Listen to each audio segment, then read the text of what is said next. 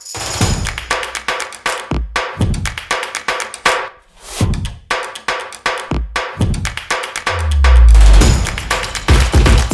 Добрый день, меня зовут Карина Аганджанян, и это подкаст «Смелее, чем я». Сегодня в гостях э, у меня две совершенно чудесные дамы. А, кроме чудесности, они еще и уникальные специалисты и э, занимаются разными направлениями HR. Так вот, представлю моих э, гостей. Дама в белом – Нина Савицкая. Нина – директор бренд-центра Headhunter и HR-авторитет для огромного количества корпораций в России. И Алена Владимирская. Алену мне даже сложно представлять, потому что на Фейсбуке у нее значительно больше э, подписчиков, чем э, я могу представить вот в своей вот такой самой Телеграме уже больше, чем в Фейсбуке. Ну вот на Фейсбуке 107... 180, 180 а в Телеграме 230. Да, кто все эти люди? Э, любопытно, почему так? Потому что Алена, в отличие от Нины, говорит про антирабство, э, занимается кадровым э, консультированием и немножечко больше как бы повернута в сторону людей кадров, в отличие от технологии, которую представляет Нина. Во-первых, давайте, как бы вы представили себя? Наверное, добавлю, что действительно всю свою сознательную профессиональную жизнь я работаю в компании HeadHunter, на рынке труда. Компания HeadHunter за это время очень сильно менялась от стартапа через выход э, на IPO стала, в общем, можно уже сказать, корпорацией. И все это время мы работаем как с работодателями, так и с соискателями, но лично мои профессиональные интересы, это абсолютно права, они действительно сконцентрированы на работу с работодателями. И прежде всего, ну, мне вот так вот повезло, я работаю, наверное, с лучшим сегментом в плане работодателей. Это такие крупные, продвинутые, развитые достаточно в плане HR-практик компании, которые не теоретически считают, что люди это очень важно. Понятно. Ален, что я... ты, может быть, иное, как-то иначе себя видишь, я, чем я, я тебя наверное, вижу? немножко проще скажу. Mm-hmm. Я на самом деле про людей. Я не люблю mm-hmm. слово кадры. Mm-hmm. Я про людей. И я рассказываю и делаю все, чтобы вот эти большие корпорации, прикрываясь разными вещами, вам не врали, а, когда вас принимают на работу, когда с вами работают и когда вас увольняют. То есть вы все-таки немножечко по разные стороны баррикад, да? Вот, вот это вот очень да. любопытно. И когда я приглашала Алену на эту встречу, Алена была не уверена, что Нина на эту встречу придет. Какой-то конфликт явно был в истории взаимоотношений. Расскажите о нем по-моему, конфликта напрямую у нас никогда не было, но были, наверное, разные позиции по разным вопросам. В частности, я до сих пор помню Аленин анонс про исследование, которое доказывает бессмысленность да, работы да. с брендом работодателя, который так никто и не увидел. Почему? Оно ну, не самом... было опубликовано. Нет, оно было, конечно, опубликовано. Я не вижу никакого конфликта. Я знаю, что несколько раз, когда я, я пыталась разместить рекламу на HeadHunter, ее никогда не ставили. Более того, мне звонил Миша Жуков, президент компании HeadHunter, дико извинялся лично и говорил, Алена, но, собственно, мы не сможем поставить это конфликт интересов, мне приятно, что я как вот, ну, мы же маленькая история, да, лаборатория карьеры, нас, собственно, там 17 консультантов, что большой хедхантер считает нас конкурентами и не ставит рекламу. Ну, окей. Расскажи, а ты прям считаешь, что HR-брендинг бессмысленная э, история, да? А, я не считаю бессмысленной историей. Я считаю эту историю много хуже. Я вообще не против того, более того, я за, чтобы компании прекрасно и рассказывали о себе, и заботились о сотрудниках.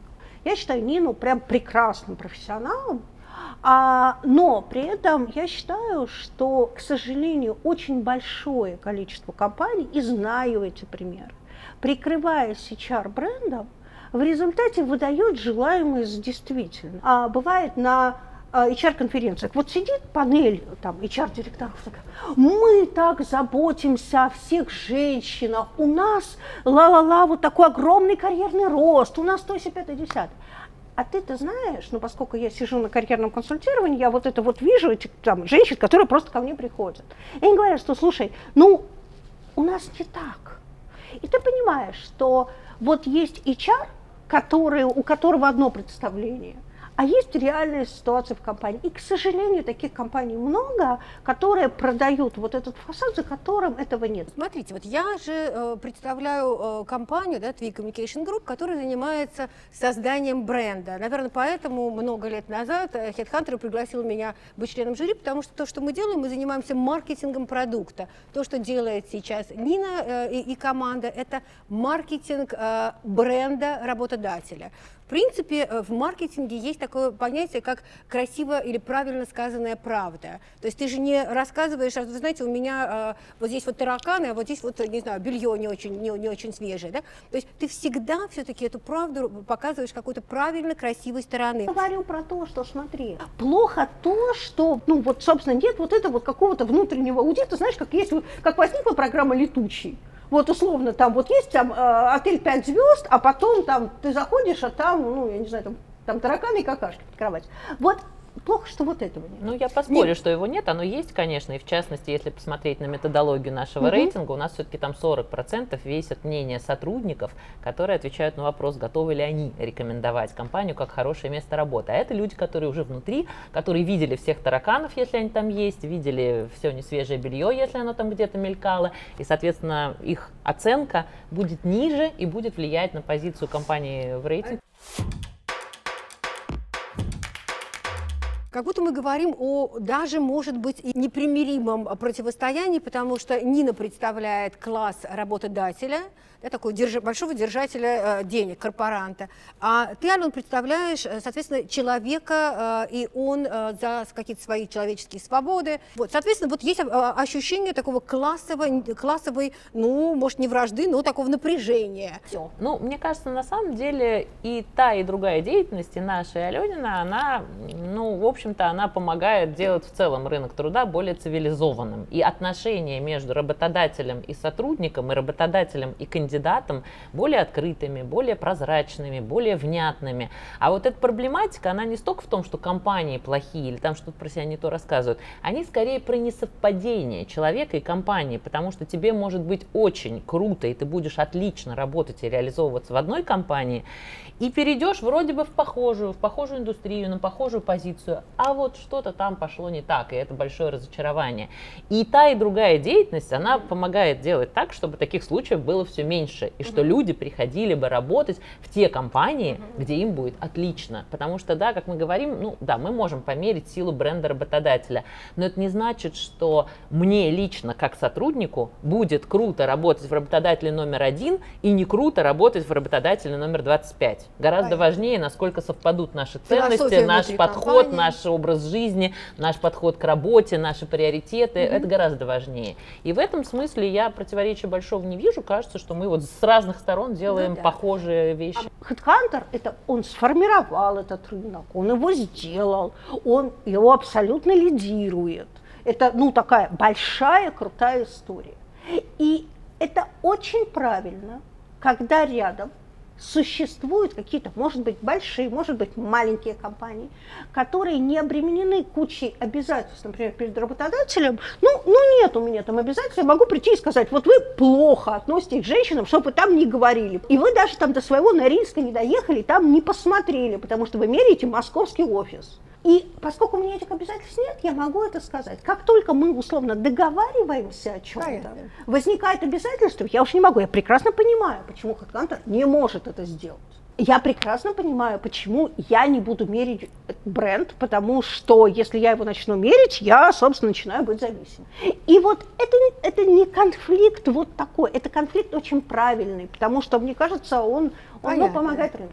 А, не, а ты согласна, что вот этот конфликт, он движет рынок, он помогает рынку развиваться? Да, однозначно. Да? Ну, мне кажется, здесь вообще, чем больше вариантов, да, тем рынок более mm-hmm. развитый. Вообще mm-hmm. на развитом рынке у тебя есть на любой запрос ответ, mm-hmm. да, это mm-hmm. и есть степень развития рынка. Когда у меня есть некая потребность, а при этом нет продукта, который эту потребность отвечает, ну, рынок mm-hmm. не созрел, значит, mm-hmm. не отвечает. Mm-hmm. То есть на самом деле есть люди, которые бы что-то бы попробовали, заявили, рассказали бы о себе, а нет площадок, нет mm-hmm. форматов. Mm-hmm. Ну, то есть мне кажется, кажется, что на самом mm-hmm. деле у нас меньше, то есть когда говорят там тех же самых там премий, рейтингов много, мне кажется, их мало. То есть если сравнивать с мировым уровнем, у нас гораздо меньше и наград, и, и исследований, и оценок, то есть их скорее mm-hmm. не хватает, mm-hmm. чем избыток. Смотри, расскажу тебе, я лет 10 сидела в премии HR бренд года. Когда вы присылали все эти заявки, вот мы их читали, к чему я, да? Я видела, как э, вот эта премия под, прям выращивала рынок, она меняла состояние работодателя конечно, и отношение к HR. И мой последний,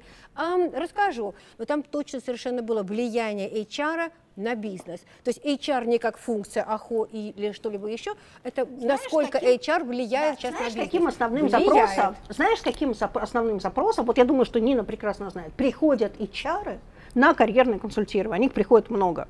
На меня, меня, у меня должность HR бизнес-партнер, а меня бизнес-партнером не считает и говорит так, вот мы тебе дали, заведи нам 25, там, я не знаю, продажников. Слушайте, и то, и то имеет место быть. На самом деле, правда, вот почему я говорю, что мне повезло. Просто есть э, действительно очень разные уровни на нашем рынке. И HR разные по уровню, и компании разные по уровню. И действительно есть до сих пор полно-полно компаний, про которые говорит Алена, где непонятно, почему HR называется HR-бизнес-партнер. Там он продолжает совершенно закрывать задачки и не знать ни стратегию компании, ни какие люди нам будут нужны через год, никто ему не Но не удосужится об этом на. А, премию. вот, а я работаю с тем самым прекрасным кусочком нашего рынка, где как раз-таки HR, конечно же, это одна из ведущих ролей, и я вижу там из своих контактов прекрасные примеры, как люди переходят в бизнес-функции и возглавляют компании с позиции HR-директора. Это классно, А это как круто. ты оцениваешь количество людей, количество компаний, которые участвуют вот в вашем рейтинге, например, да, и э, вот... Ну, если со всем рынком сравнивать, конечно, это на самом деле Ну, ну, очень это- небольшое. это Это, как это 10, 10, 10 это, де- это ужасно, это ужасно. Пока- мне, пока мне так, казалось, что это типа так. вот 50 Нет, уже. пока нет, конечно. Если мы возьмем крупные, крупнейшие компании с численностью от 5000 человек, там, безусловно, это будет близко к половине и больше. Если мы возьмем средний и даже малый бизнес, ну, там, Понятно. там часто HR нет, а если и появляется, то не HR-бизнес-партнер, как правило. Вот у нас есть большие компании, которые говорят, нет, ну, конечно, я влияю, я, я значим. У нас есть индустрии, где правда влияет. Вот, например, ты работаешь, ну, твоя компания в той индустрии, где влияет, потому что мозг – это основное, да? А там, где основной актив бизнеса – это мозг, там правда, там роль HR, вот, ну, если HR хоть сколько-нибудь сильный, и он такой себе поляну сам занял, дальше все начинается нормально. Но дело в том, что страна у нас, в общем, в целом про бизнес не про мозг, не обижая, а про ресурсы. Мы ресурсная страна. И даже очень крупные компании, в которых как бы роль HR довольно большая. И по деньгам вообще офигенная. То есть, ну, у нас есть там HR, которые, ну, вот я только что вводила, на полтора миллиона рублей в месяц. Ну, это вполне себе VIP-уровень такой там, просто в фиксе, да, без всякой другой вещи. Дальше какая история? Он как бы значим, но не значим. Вот есть первая линейка, это директор по продукту, директор по безопасности. Сейчас CTO. CTO практически во всех компаниях уже реально претендует на роль такого очень влиятельного человека. Директор ну, по маркетингу не всегда, но чаще. Директор по продажам точно, по коммерции. Еще там разные, вот там, ну, условно, там логистика где-то, где-то что-то. Но даже вот в этих очень больших компаниях, где HR много зарабатывает, где иногда он ходит даже в борт, пока HR чаще всего не занят. Он уже приблизился к ней, но очень редко, где кроме вот таких индустрии по мозгу не вошел. Ну, я поспорю только, что пандемия очень сильно поменяла эту ситуацию, Так, потому что пандемия, интересно. она, в общем, роль HR объективно повысила, потому что очень много чего пришлось с людьми быстро делать, и это многое было для бизнеса критично. И там вот каждая цена ошибки, она была очень высокая. Поэтому очень большая такая переоценка ценности этой позиции в глазах собственников, акционеров, первых лиц, генерального директора, она произошла. Ровно за эти пару лет бизнес как-то понял, что вообще-то говоря, надо звать на вот эти встречи, где мы решаем большие важные решения, принимаем и вообще определяемся, надо таки позвать HR-директора или там Наверное, да, но есть одна метрика, вот о которой Нина говорила. Это количество HR, которые стали операционными директорами. На самом деле всегда приводят там несколько примеров. Ну, приводили Лену Бунину, да, собственно, как такой пример. Приводили Валентину Ватрак. Вот, ну, собственно, теперь вот у нас не первое, не второе. То есть это метрика, такая очень понятная метрика, как на самом деле большой бизнес и небольшой к этому относится. Смотрите, куда я хочу сейчас вас забрать, ваше сознание. Вот мы сейчас говорим про HR, которые становятся, там, управляют компаниями и прочее. Вы говорите, это редко бывает, я с этим фан, меня HR интересует поскольку, поскольку, извините. Но я очень много общаюсь с маркетологами. И что я сейчас вижу? Э, вот в нашем клубе маркетологов понимаю э, такую потрясающую, совершенно мною ранее неосознанную проблему, заявку на что? Они говорят о том, что вот мы маркетологи, мы становимся chief marketing officer, да, вот топовыми, а дальше нас не берут в управленцы, потому что маркетинг, в отличие от э, э, коммерсантов или селзов, да, он не рулит, ну, где-то рулит, где-то меньше, и мы не точно понимаем, а чего делать дальше. Вот давайте попробуем подумать и помочь современным маркетологам, топовым, в очень крупных компаниях, что происходит, почему они не востребованы, почему, что делать дальше, как развивать свою карьеру, вот что можно порекомендовать? Ну, один простой вопрос. Значит, на, на лидирующую роль в компании может стать человек, отвечающий за деньги. То есть почему чаще всего становится либо коммерция, либо, соответственно, финики, финансовые директора. Потому что эта история, ты либо сохраняешь деньги, либо приносишь деньги. Так. Вот. Поэтому, а дорогие, маркетинг? так вот, дорогие маркетологи, а, нечего тут на самом деле стесняться самозахватом. Захватываете продажи, либо полностью, либо кусок продаж, на этом очень сильно перформите, поднимаете выручку, и, соответственно, забирайте продажи, становитесь, меняйте, вот, ну, переворачивайте должность. То есть вы теперь не чиф в маркете, а чип прежде всего продаж и маркетинг. И на этом, если захотите, въедете в э, SEO. Ты знаешь такие компании, в которых э, люди это либо сделали, либо... Я сама это с людьми делаю, и не с одной. Ну, ну, ну назови кого-нибудь. Не имею права. Вот тут смотри, тут, мы Сегмент заходим, скажи, тут мы заходим в историю, когда я веду клиентов, и это очень конфиденциально. Моя работа, сори, вот за такой неприличный пример, очень похожа на врача-венеролога. Никакой человек в жизни не скажет, что, знаешь, вот тут был я у венеролога, вот, и в результате мне стало хорошо. Хорошо, у нас первый сценарий. Давайте захватывать sales и становиться маркетинг и sales, и мы становимся вот таким э, уже значительно более важным для компании э, человеком, позицией и так далее. Мы можем возглавлять, стать CEO.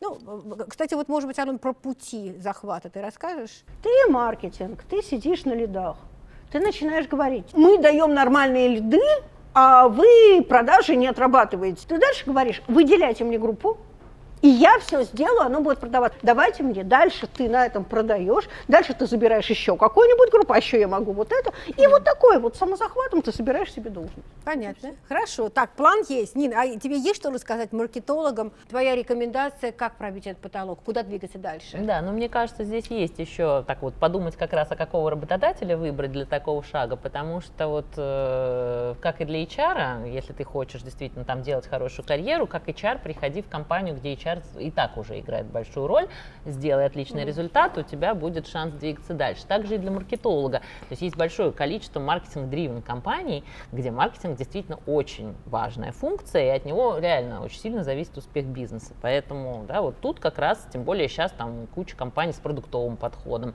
Соответственно, здесь может быть вот не продажи забирать, а как раз разработку продукта забирать. И тогда уже, когда мы действительно строим продукт, основываясь на понимании наших клиентов, а это, в общем, во многом всегда функция маркетинга, исследований, customer development. Так что, мне кажется, сейчас, наоборот, возможностей больше. Вопрос действительно правильно выбирать те компании, которые маркетинг видят не просто как, ну, мы там что-то вот такое Сделали, где-то да. разместили, как-то порекламировались, какую-то коммуникацию запустили, там нас спросили, мы ответили, а наоборот проактивная позиция, где маркетинг формирует и продукт, и ценность для клиента, и... А да. можешь назвать компании, которые, э, которые маркетинг-дривен на российском рынке? Ну, мне кажется, сейчас это вот все, что связано с как раз с таким довольно-таки передним краем, то есть где развиваются высокотехнологичные продукты и сервисы, там маркетинг очень большую роль играет. И кажется, что это прекрасная такая точка для шикарной карьеры, очень яркой и интересной. Интересно. Мне кажется, мы будем э, спорить даже там, где, в общем, не предполагали. Я давайте, как раз- давайте, я давайте, как раз давайте. очень не Вообще посме- это нормально, что ты оделась во все черное, ты оделась во все белое. Да, да, да, Знаешь, да, и у нас, мне кажется, это вот И такая вот- понеслось, И да. понеслось, да, Вот. Я как раз не посоветую идти в ту компанию, где уже маркетинг очень сильно развит и ценим. Почему? Потому что он же не на пустом месте возник. Вероятнее всего, там уже есть сильные люди, связанные с маркетингом. И в результате вы туда придете, и сожрать вот это все, это будет дико сложно. Значительно легче произвести эффект вау.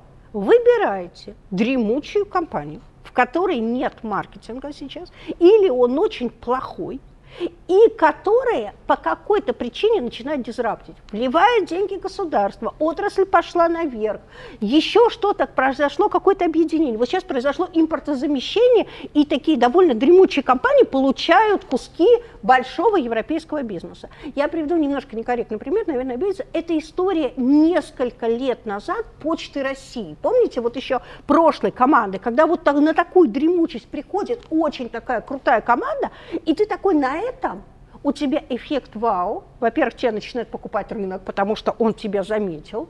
Они вот не это, у нас уже хороший маркетинг, и там еще кто-то появился. Ну, поди разгляди там. Вот. Второе, у тебя есть возможность произвести всегда с низкого, с нуля, расти много проще. Ты такой хоба, и ты понял, и ты король.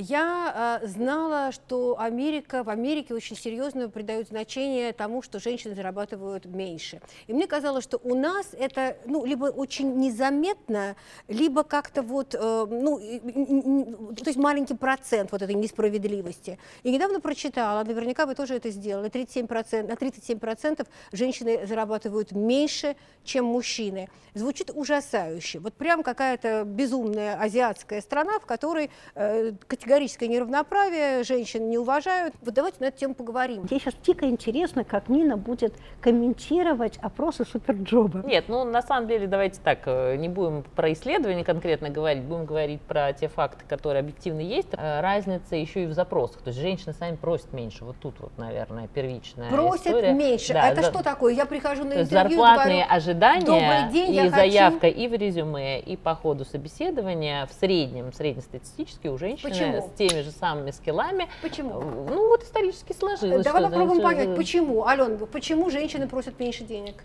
Да что, что не так, что мы просим меньше мы денег? Мы в себя не верим.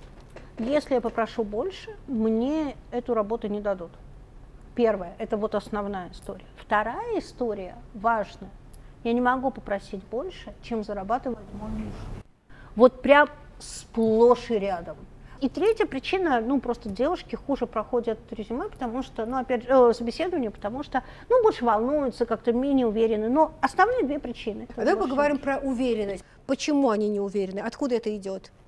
Напомню, что канал называется «Смелее, чем я». Да? Вот мне очень важно смелость как, как такой фактор продвижения в жизни, развития собственной карьеры, получить больше денег – если ну, это мне такой... кажется, стереотипы же остались эти, они в школе есть. Ну, знаете, это же классическая вот эта анекдотическая история, когда три э, выпускника там или, да, вот старшеклассника выиграли Олимпиаду, два парня и девушки там награждают парней, говорят, там, круто, ты вообще там герой, такие золотые мозги, там, мы ждем от тебя вообще свершений, новых открытий, прорывов в науке и технике. Выходит девушка и говорит, ой, ну ты такая у нас красавица, да еще и умная, надо же как чудесно, поздравляем тебя, молодец. Ну, ну это поколенческая история.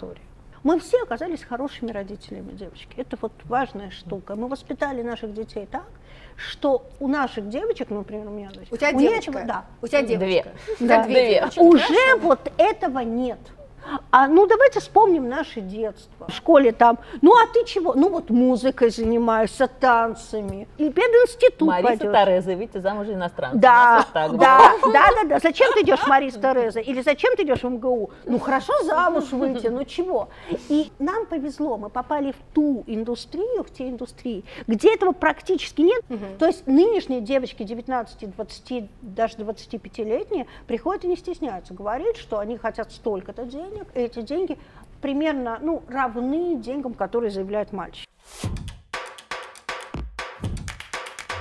Вот за 60 секунд попробуйте э, рассказать э, те метаморфозы, которые произошли с индустрией HR за последние 25-30 лет. У нас это коммуникационная креативная индустрия, совершенно очевидно появлялись там, локальные агентства, они еще ничего не могли, э, доминировали сетевые международные, потом все это морфировало в то, что сегодня у нас э, самое большое, самое награждаемое агентство это э, локальное, 12 там, я не знаю, балканских львов, если говорить про креатив, достаточно сильный бизнес э, локальный и так далее. У вас этой дихотомии иностранная и э, локальная не было. Э, вас сразу все это развивалось как-то, не знаю, ну, как-то... Тоже и... на самом деле. Вот были тоже я бы сказала, да, что это было, да, потому что начало вообще, ну, да, если там, я тоже не за 30 лет не скажу, но за 20 скажу, да, и действительно начало это э, как раз международные практики, которые пришли на наш рынок и стали формировать. И, собственно, слово HR, оно не в России родилось. Да? В России был отдел кадров. И вот эта трансформация из отдела кадров в HR, она, конечно, была благодаря западным практикам. И если мы возьмем первую нашу премию 2006 уже года, это больше половины проектов западных компаний. Это действительно объективно, ну, смешно. Там, ну, надо, даже, это... вот я их помню, потому что я там тоже журила, и я помню, что там тоже было очень убогие, извини, ну, убогие заявки. То есть тем, международные сейчас, компании, которые делали абсолютно вот какие-то базовые вещи. Ну, на тот момент даже обладать этой базой, а не просто заниматься кадровым делопроизводством, заполнять там формочки, да, вот э, это тоже мало кто делал на тот момент. Это что же вот большая mm-hmm. разница. И сейчас, конечно, я вот все-таки скажу, что там, если взять последние два года, мне кажется, это колоссальный рост значимости самой функции. Mm-hmm. Это очень серьезный уровень повышения профессиональных компетенций в плане работы с данными, с цифрами и с аналитикой, потому что еще пять лет назад это была чисто гуманитарная история, и поговорить словами, знаете, как вот эти люди Word, люди PowerPoint, люди Excel, вот в лучшем случае HR были люди PowerPoint и могли не только э, текстик написать, но еще и картинки подобрать mm-hmm. подходящие. Сейчас это люди, которые с Excel тоже, в общем-то, и, и слава богу, у них появились инструменты автоматизированные уже, которые позволяют не в Excel решать эти задачи, mm-hmm. а в красивых э, средах и получать красивые дашборды с аналитикой, но они научились ставить задачи, и получать аналитику и принимать решения mm. на основе данных. И это очень большое изменение. И если раньше, когда там мы приходили, говорили, давайте посмотрим вместе на цифры, они говорили, ой, а можно вы нам просто вот расскажите, mm. то сейчас мы эти цифры смотрим вместе, докапываемся, mm. что-то генерим, и mm. это очень круто, что да. появилось. Вот очень интересно. Интересно, потому что мне казалось, что начало не 2006 год, а значительно раньше, это прям совсем недавно, и я, а, мне почему-то казалось, что HR с цифрами работают давно, а, вот не знала, что это последние, там, не знаю, пять лет, мне казалось, что вот они прям а, умеют это читать. Э, Алена, что скажешь, как ты видишь вот эту вот метаморфозу, динамику? Первое, вот тут я побуду абсолютным адептом HeadHunter. Одно из самых важных изменений, которые принес на HR-рынок, он фактически оцифровал HR как среду работы. Самое главное, что в результате это дало, это дало инструменты аналитики. Теперь компании, те, кто хотят, реально понимают, кто к ним откликается, кто не откликается, почему откликаются. Ну, то есть там можно работать в разных совершенно, в миллионах срезов, там, неважно, кто в чем работает, но если ты хочешь, то это первое. Второе. А, за последние годы в HR пришли деньги и именно в HR как функцию. Это было связано с тем, что правда, а, часть HR стали сильными, стали самостоятельными, перестали восприниматься как тетенька с кучкой на голове, которая, собственно, делает какие-то вот эти вот пометочки. Это было связано с появлением личности. Но я назову Веру Соломатину как человека, который пришел и, собственно, прям вот заговорил другим Это какая языком. компания? Это был, это был SAP. Вот, но, собственно, а теперь, да, это был SAP. Такие примеры есть вполне. Стало понятно, что надо платить. А как только в отрасли появились деньги, в отрасль, в HR пришли мужчины. И это, вот это может быть смешная, но очень важная метрика. Никогда мужчина не придет в отрасль на какую-то ключевую роль, если в этой отрасли нет денег, нет интересности, нет перспектив. Он выберет другое. Появление, вот когда стали появляться HR-директора, нормальные мужики, такие нормально говорящие, в нормальных костюмах, нормально выглядящие, это был показатель, господи ты, боже мой, вот Понятно. если что-то есть. То есть мужчин нам не хватало. Хорошо. Скажи, пожалуйста, вот э, как меняются запросы тех людей, которые ты, к тебе приходят на э, карьерное консультирование, вот с течением времени, 20 лет, что было 20 лет и как это изменилось сейчас? Ну, основной запре- э, запрос был, помогите мне найти работу.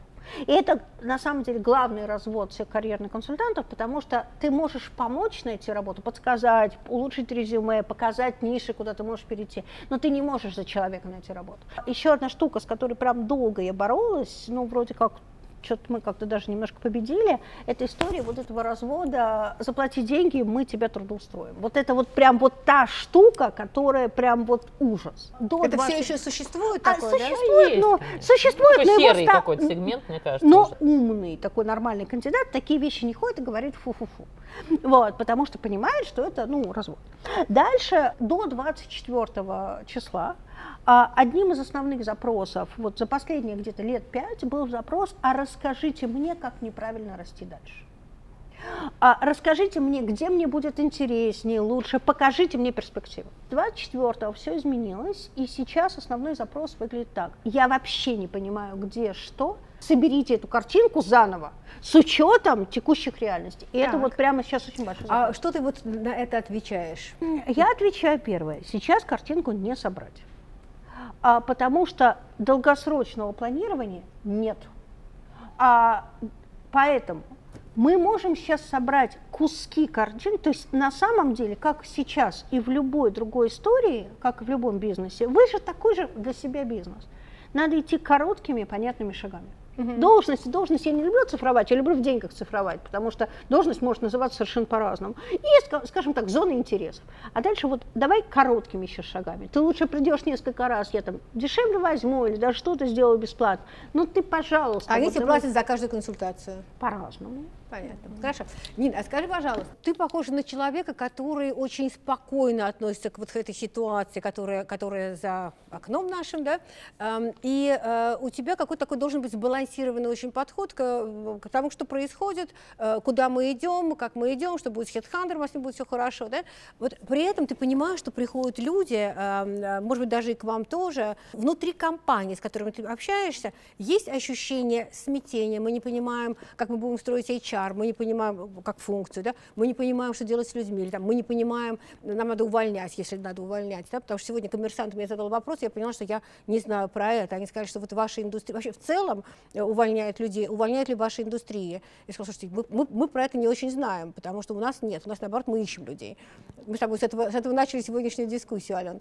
Вот что, что скажешь про это? Как это выглядит вот со стороны корпорантов, соответственно, как, что вы им рекомендуете, если рекомендуете? Да, ну на самом деле это ситуация не э, февраля этого года, а по сути пандемии. Да? Если угу. посмотреть на статистику, то там гораздо больше была такая паническая реакция рынка и вот эта вот приостановка, замораживание, там сокращаем бюджет, угу. увольняем людей. И она была, на самом деле, если тоже вот говорить, там история там 20-летняя, да нет никакой 20-летней истории, там тоже был, извините, 2008 год, когда каких ошибок с людьми сделали компании, сколько им потом стоило эти ошибки исправить, когда увольняли настолько некорректно, когда отзывали оферы на очень высокие позиции, уже у тебя человек выходит, он говорит, ой, нет, у нас кризис, извините, до свидания. И потом с этой репутацией пять лет, вкладывая миллионы денег, ничего не могли сделать, потому что, извините, это не забываются такие истории. И все-таки э, какая-то эволюция произошла, и решения сейчас, они принимаются уже более взвешенно, более последовательно, каких таких вот резких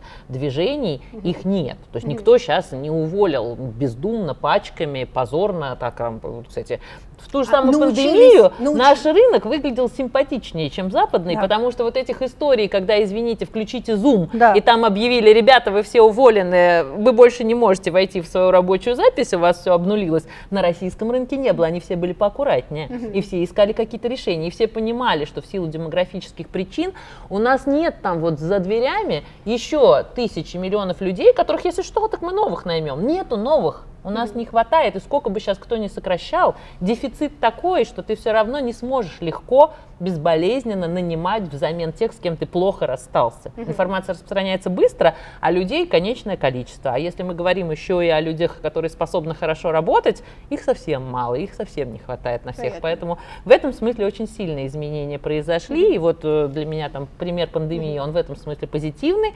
И пример поведения компаний сейчас во многом тоже более позитивный. А вот где такая все-таки неприятная новость, и для меня открытие, что я думала уже вот пандемия научила, но не совсем, это быстро и открыто к людям выходить. К сожалению, в пандемию с этим справились по большей части, а сейчас нет. Растерялись очень многие топы и очень сильно затянулись вот этим первым выходом к людям, когда, ну, что бы ни происходило, ребят, жизнь-то продолжается. И люди ждут от вас, от первых лиц, что вы выйдете, придете и скажете, а мы работаем, да, Слушайте, может быть, мы не знаем как, себя но... сейчас по другую сторону баррикад от вас. И сейчас мы прям поделились на... Не, ну это на к тому, разные- что многие это сделали, и это круто, и это ожидаемо. Для меня было неожиданно то, что даже в крупных, относительно продвинутых компаниях затянули с этой коммуникацией кто-то там на две недели, кто-то на три, а кто-то, простите, на Понятно. месяц. Ну, Понятно. извините, Понятно. упустили момент. Кто-то так и не вышел. А кто-то, Типа, да, решил, хотел. что как-то Да. рассосется. Может быть. Да, работайте. да, А да, вот да. сейчас, если поговорить, это были скорее западные компании, которые Нет, так себя нет, Это нет, наши. нет, наши, Нет, наши. Ну, западные какой- компании. Как это, как, Да, это, да. как это жалко, потому что мне казалось, что мы уже продвинулись Ну, здесь. вот опять же, очень- лучшие, естественно. Я говорю сейчас про то, что, ну, вот для меня целом. был э, здесь э, чуть-чуть ниже моих ожиданий. Вот в силу того, что я Понятно. видела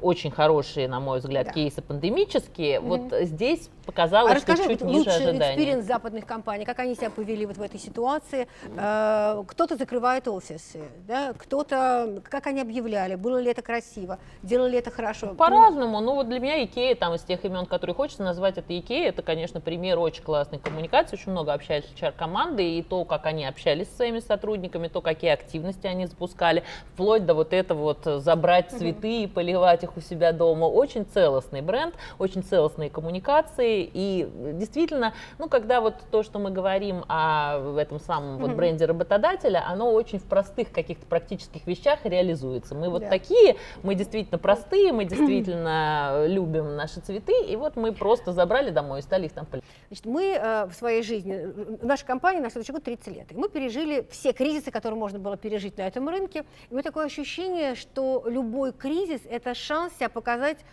правильным, нормальным человеком, работодателем и так далее. Но это все не то, что мы прям родились вот с этим всем. Первые кризисы были, э, наверное, сложно пережили. Вот сейчас я прямо вижу, как компании с опытом, у них есть четкое понимание, как себя повести в данной ситуации. Вот как будто бы на рынке появилось большое количество таких компаний, у которых есть этот опыт. Да?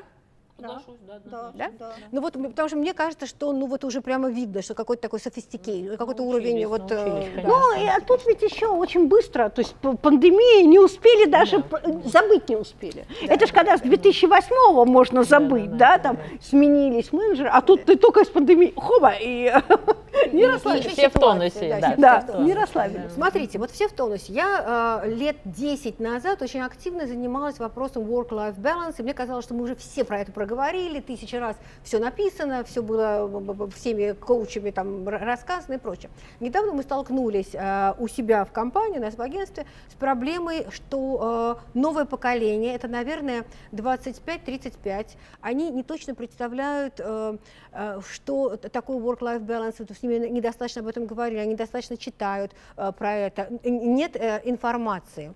Что нужно делать сотруднику и компании для того, чтобы вот, иметь этот work-life balance? Как?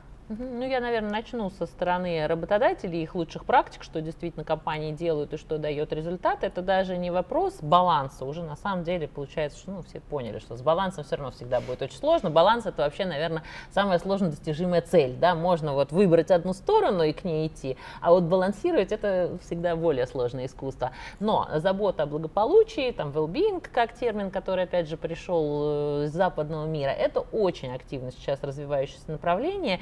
Разумные работодатели, конечно, понимают, что хочешь не хочешь, этим надо заниматься. Да? Первая реакция это такое сопротивление. Человек сам должен о своем благополучии заботиться. У нас все взрослые люди должны как-то о себе сами подумать. Потом ты понимаешь, что на самом деле мне выгоднее, как работодателю, вложиться вот в это самое благополучие, немножечко помочь своему сотруднику в тех сферах, которые находятся за пределами работы. Это семья, это его физическое здоровье, это его финансовое благополучие, там, как он дальше с этой вот полученной э, компенсации распоряжается. И если мы с этим поможем, мы получим человека в более нормальном состоянии, более продуктивного, чья голова больше готова посвятить, э, собственно, свои мозги, свой ресурс, свой потенциал работе, а не решению, а где там у меня ребенка в садик, где там у меня пожилых родителей в больницу, куда мне там вложить эти деньги, которые непонятно, что с ними случится.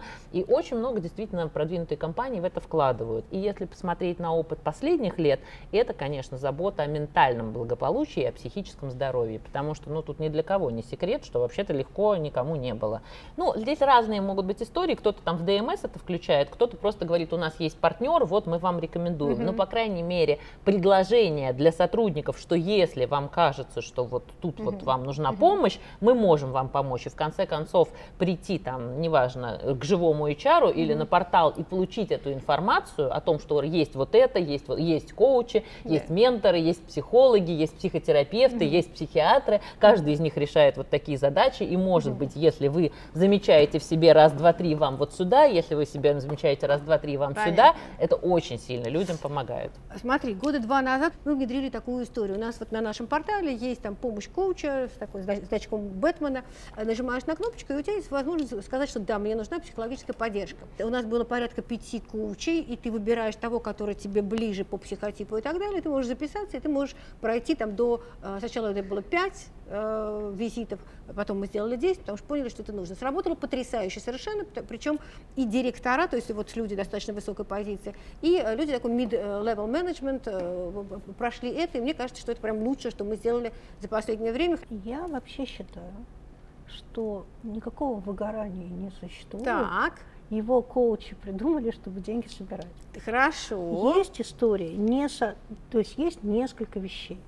И сейчас я дам просто конкретный рецепт для людей, как определить, что с вами. Первое. И то, что называется выгоранием, может быть несколько вещей. Может быть, вы просто очень сильно устали. Второе, это Пойти самый отдыхать? простой вариант. Расскажу сейчас, что делать. Второй вариант. На самом деле, то, что у нас принято называть выгоранием, это несоответствие. Вот то, о чем очень правильно вначале говорила Нина несоответствие ваших ожиданий от работы и реалий. И если оно долгое, оно накапливается, и вот это там хоть сколько ты к психологу не ходи, ну, оно все равно. Поэтому, значит, если вы чувствуете, что вот так вот приперло, вы берете и на две недели, отключив не так, как мы ходим в отпуск, вот у нас тут телефон с утра почту проверил, три там митинга провел, ой, а тут еще и море есть, да, а вот выключив все, вы на две недели уходите в отпуск, причем прям выключив. Покупаете другую симку, там этот номер даете только близким людям, семье и прочее. Когда вы идете в отпуск, вам надо идти в отпуск так, чтобы это было непривычная вам деятельность. То есть если вы любите, например, на пляже просто овощи тюленить, идите в отпуск, не знаю, забираться в горы, кататься на велосипеде, что-то активное. Если, ну или наоборот, первую неделю ваш мозг будет вот это, как там на работе, боже мой, там все умерло. Я всегда на это говорю. Если что-то за две недели у вас умрет на работе, это, у этого умерло все равно. А ничего выяснилось, вы еще приедете, выясните, что ваши подчиненные сделали лучше, чем, чем бы сделали вы. Через две недели вы возвращаетесь, приходите на работу, и если вы такой, да ладно, все нормально было, слушай, вот здесь поделаю, здесь поделаю, здесь поделаю, здесь поделаю, все хорошо, это значит, вы просто предельно по какой-то причине устали, и дальше просто следите за интервалами вашего отдыха и не загоняйте себя, не работайте там по 16 часов, там 24 месяца. Если же на третий день вы такой, блин, все еще хуже, чем до отдыха, дружочечки, вам надо менять либо компанию в зависимости, либо индустрию, либо функцию, потому что это накопившаяся вот эта штука, и, соответственно, она никаким отдыхом не лечится. Понятно. Дружочечки, не терпите, главное, просто да. меняйте. Да. А, хорошо. А, смотрите, я, можно проверю на вас вот такую мысль, я же вот какие-то вещи придумываю сама, мне кажется, хе-хе, я придумала сама, может быть, уже давно все это сделали. Я хочу сейчас внутри нашей компании запустить на месяц э, марафон Work-Life Balance А что это такое? У нас есть внутренний чат в, в ТГ-канале, вот я хочу утром забрасывать определенную практику или что-то еще, и вечером ну, сделали, не сделали, какую-то проверку, обратную связь и прочее. Скажите мне, пожалуйста, это какая, какое-то навье или такое делают? И второе, есть ли кто-то на рынке, который может мне это сделать? Как бы, вот какой-то консультант или какой-то какой специалист, который э, станет моим партнером на месяц и проведет такой вот марафон work-life balance.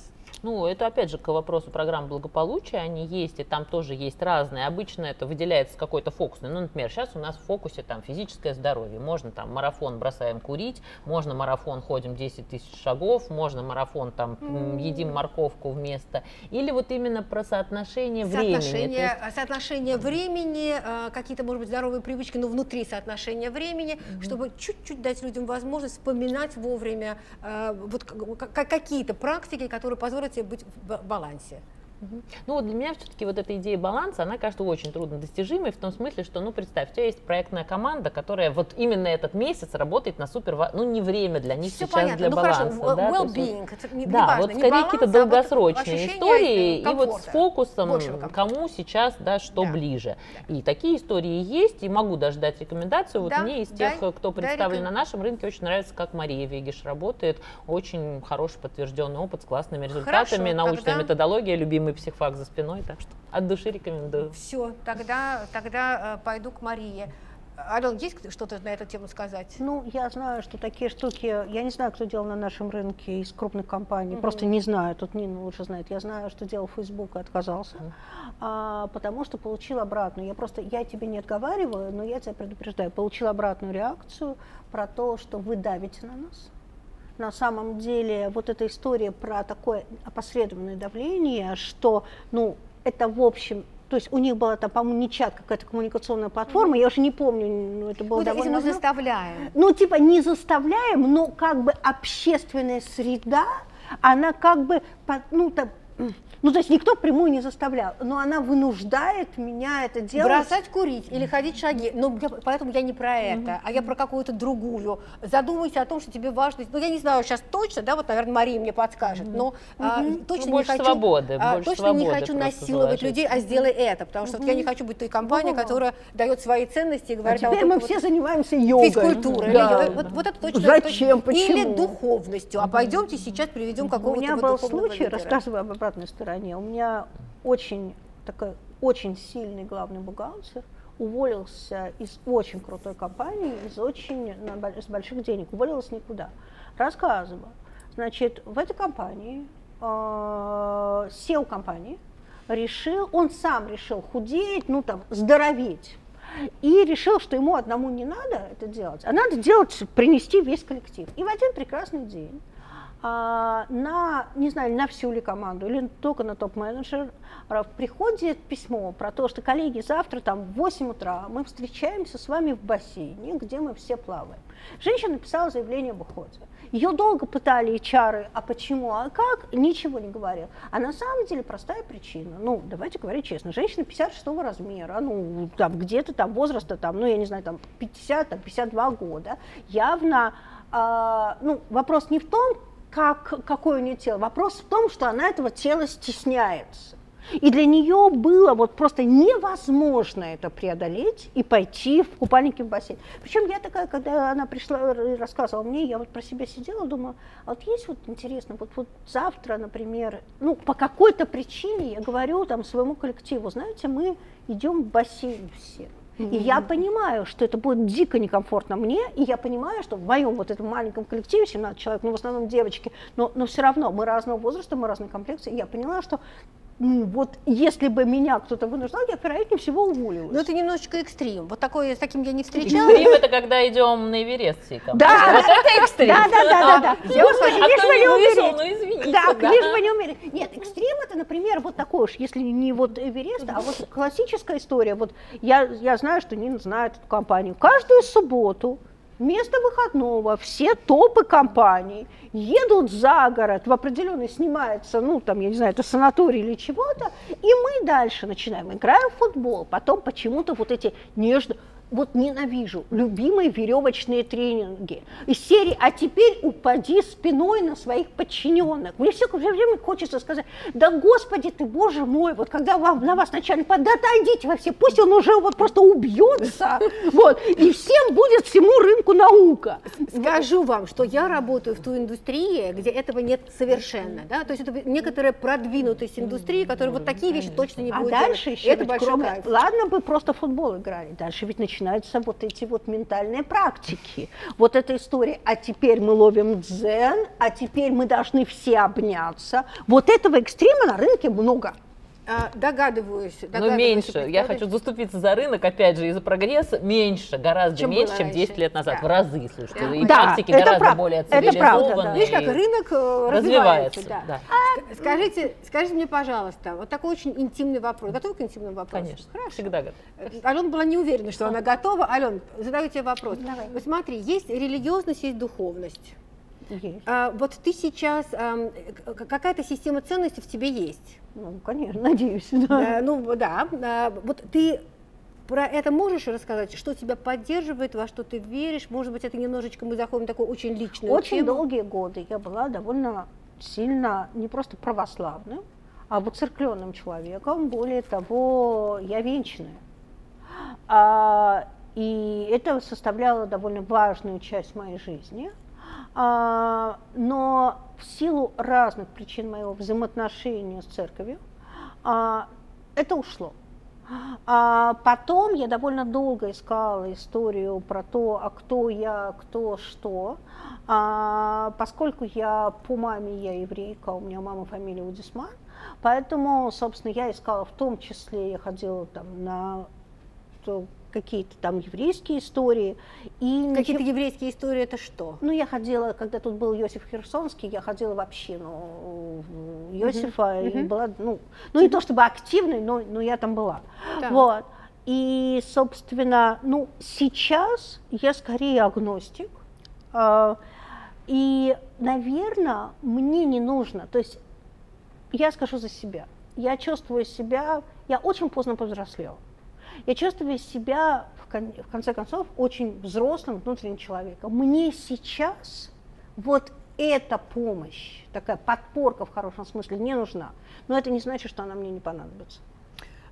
Скажи, пожалуйста, а ты проживала предыдущие жизни? Вот ты про это? Или ты э, считаешь, что нет, мы живем один раз, вот мы сейчас вот э, э, живем, и все, что прошлое вот Нет, рассказывает мы про- живем точно не один раз. Я не знаю, в какой форме. Я бы хотела в будущей жизни быть моим котиком Моти, который по утрам носит на завтрак э, на ручках. Вот. А, но, собственно, нет, конечно, а, я твердо уверена, что мы живем не один раз, что какое-то понятие кармы, вот не не в примитивном виде, но оно существует, Так. что история хорошего и плохих поступков, как ты их оцениваешь, она как-то возрождается. Причем в течение жизни то, что ты считала хорошим поступком, может оказаться потом через несколько лет ты можешь оценивать как плохой поступок, и наоборот. Вот. И я считаю, есть несколько вещей. Первое, нельзя изменять себе. Мужья можно, себе нельзя. Вот. А это, это во многом связано в том числе с призванием. Ну, поскольку для меня это очень важно, не делай то, за что тебе, а, будет стыдно, и второй, не делай то, чего тебе не нравится в долгосроке. У нас всех есть обязательства, которые нам не нравятся, надо делать, в долгосроке не делай.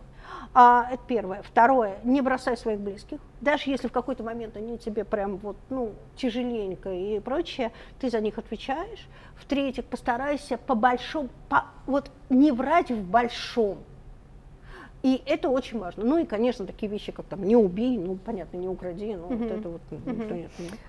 Нина, что скажешь про это? Вот э, э, то, на- та духовность, на которую ты опираешься. Потому что каждый из нас сейчас на что-то опирается. Какая-то система ценностей, которая нас поддерживает. Верование, да, вот представление. Что? Потому что у всех э, раньше мы как-то вот в- хором шли за ручку примерно в одном, а потом сильно разошлись. Да? И э, у, у кого какие, да, кто э, во во что, да, и, и вот что у тебя? Ну да, я могу сказать, что я, конечно, верующий человек, я верю в Бога, но в настоящее настоящий момент, опять же, вот в текущий здесь и сейчас, не религиозный. У меня так же, как у Алены, очень много разных экспериментов и большая история с Русской Православной Церковью совместная тоже за спиной, которая сейчас э, не в моменте, да, то есть это в прошлом. Вернусь, мам, может и вернусь. И вот э, Алена хорошо меня зацепила, чувствую себя взрослым человеком, я себя наоборот в плане отношений с высоким чувствую ребенком, абсолютно открытым, абсолютно я не готова говорить, что я что-то тут понимаю, что я что-то чувствую, я чувствую, что есть Бог, что Он нас любит, что вообще-то Он хочет, чтобы всем было хорошо. Мы как бы не всегда это вот понимаем, и наша задача здесь постараться почувствовать вот эти вот сигналы. Ну, кто-то говорит, что там Вселенная, я вот все-таки считаю, что это Бог нас, как любящий отец, опекает и дает очень много хороших возможностей, очень много хороших знаков и подсказок. Я их за свою жизнь получила огромное количество, за что очень благодарна. И вот эта открытость детская и непосредственность, и отсутствие вот этого «я все понял, я знаю как, с кем, что как будет, точно так». Нет, я не знаю. Я готова, я готова к урокам, я готова к откровениям, я готова от всего отказаться, все пересмотреть, признать все постыдиться, признать ошибки, что я полностью во всем лажала, окей, я тоже к этому готова. Поэтому вот, наверное, вот Понятно. это ключевое и Понятно. главное. Понятно. Смотри, вот ты сказала, что не изменять себе или там не делать что-то ужасное там, и прочее. Скорее всего, ты делала что-то ужасное в Конечно. своей жизни. Вот есть что-то, э, о чем ты хочешь или можешь сейчас сказать, э, вот за последние, знаю, 20, 30, 40, вот что-то, что ты сделала, слово 40, наверное, не надо было произносить, но эм, э, за последнее время, что ты сделала, и я бы это вернула и сделала иначе. А, ну да, наверное. А, не, наверное, точно. Я знаю несколько вещей, где, которые бы я сделала иначе. Но при этом я твердо, не, смотри, я не уверена, что я хочу сделать иначе, потому что это было нехорошо к людям. Но при этом я не уверена, что моя бы жизнь, вот тут про эгоизм, была бы лучше, если бы я сделала иначе.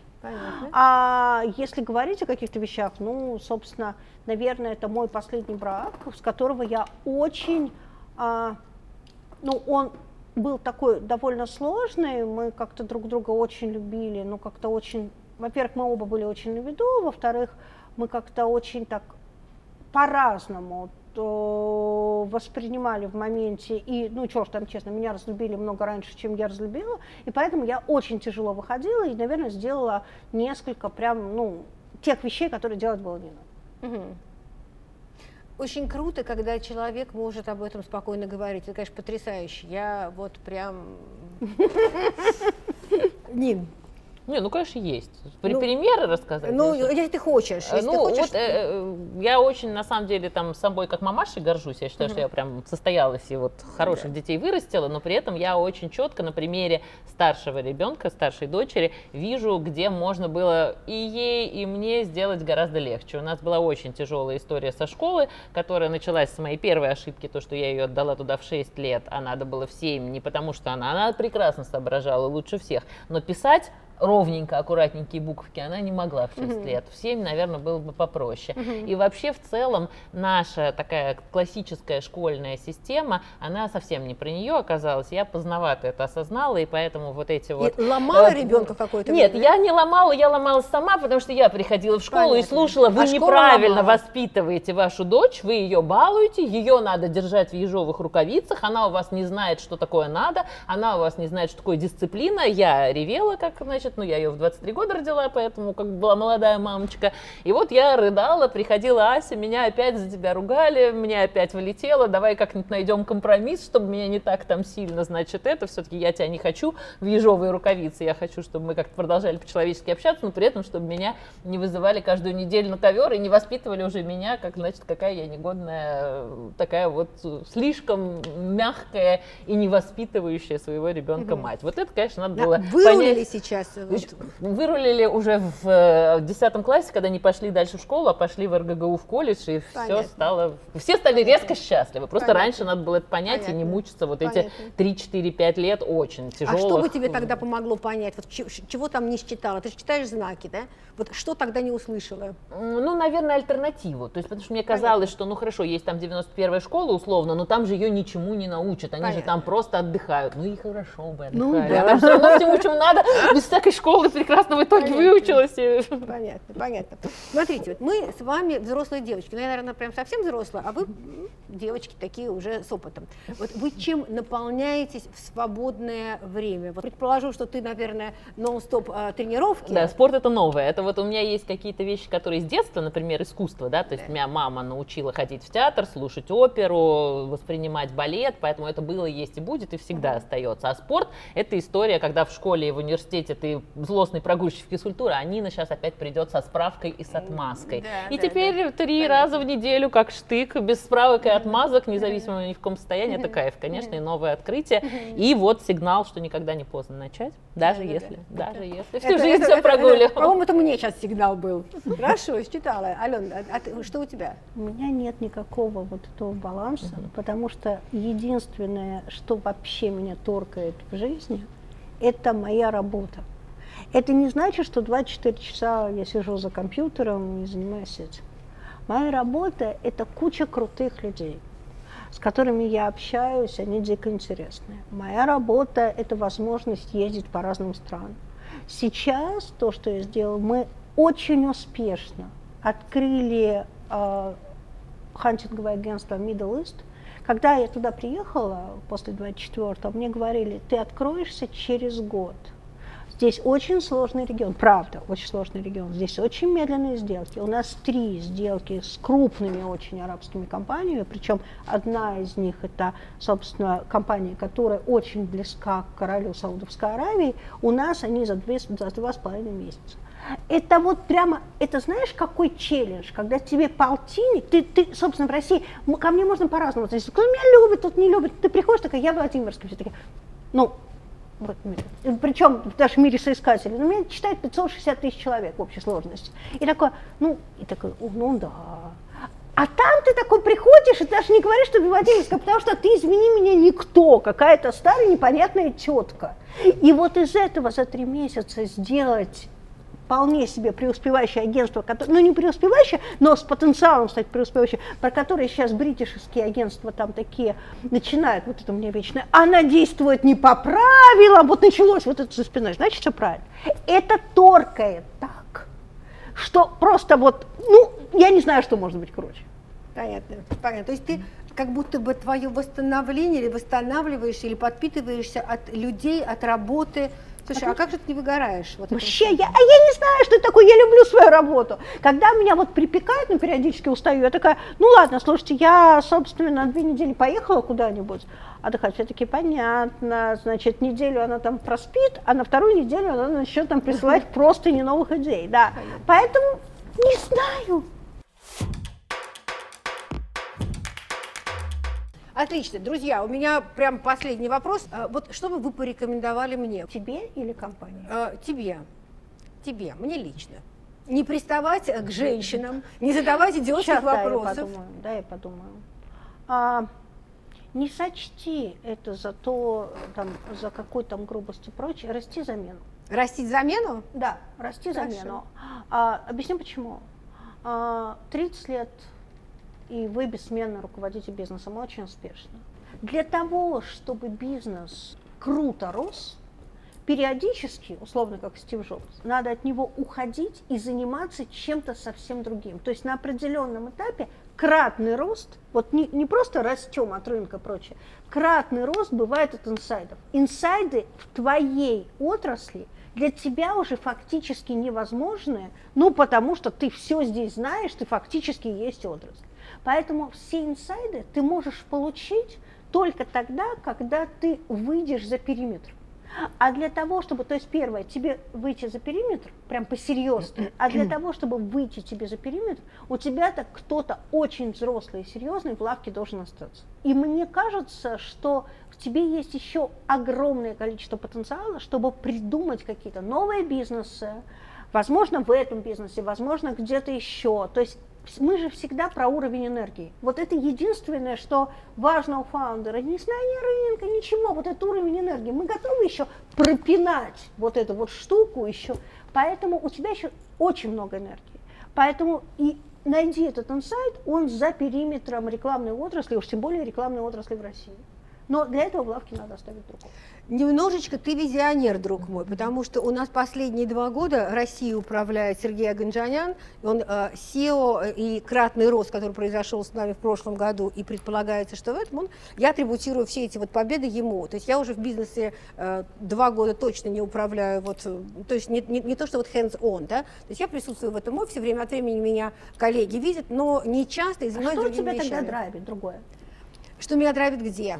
Вот за пределами. Вот где ты будешь, не в смысле физически, а что занимает твой мозг и что будет занимать ближайшие три года? Меня дико волнуют встречи с людьми. Вот то, что мы сейчас с вами общаемся, меня нереально заводит. Вы даже не представляете, какую пищу для размышлений по многим вопросам, не только бизнеса. Вот это все дает. Вам кажется, мы поговорили, это пиар, вот ты говоришь, я тебя за пиар, причем мне даже пиар не нужен. Я кайфую от того, что я общаюсь с этими людьми, и я подзаряжаюсь, и у меня есть какие-то мысли, идеи, вот это. Что на этом вырастет, мы посмотрим, но пока, пока вот это для меня очень значимо. Что ты еще хочешь сказать мне? Я сделал свою работу. Да, да, да, да, да. Где мои 35 тысяч рублей?